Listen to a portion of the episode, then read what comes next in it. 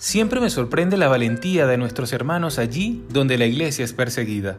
Muchos de ellos se juegan literalmente la vida a diario por leer la Biblia, por asistir secretamente a la iglesia o simplemente por hablar a otras personas de Jesús.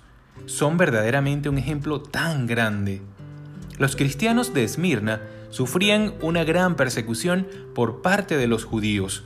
En medio de su sufrimiento, Jesús les dijo a la iglesia, en Apocalipsis 2.10, no temas en nada lo que vas a padecer, sé fiel hasta la muerte y yo te daré la corona de la vida. Fíjate en lo que dice Jesús, no temas en nada. ¿Qué tipo de cosas harías si no tuvieses miedo?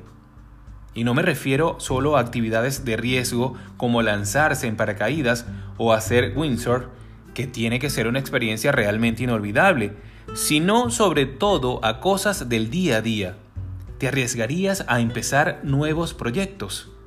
¿Hablarías quizás más a menudo a las personas de Jesús?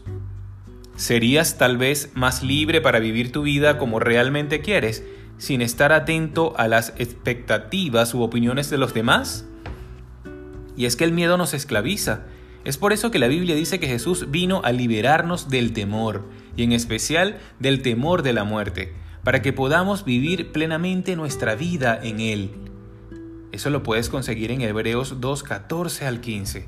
Jesús le da esta promesa a la iglesia en Apocalipsis 2.11. El que venciere no sufrirá daño de la segunda muerte.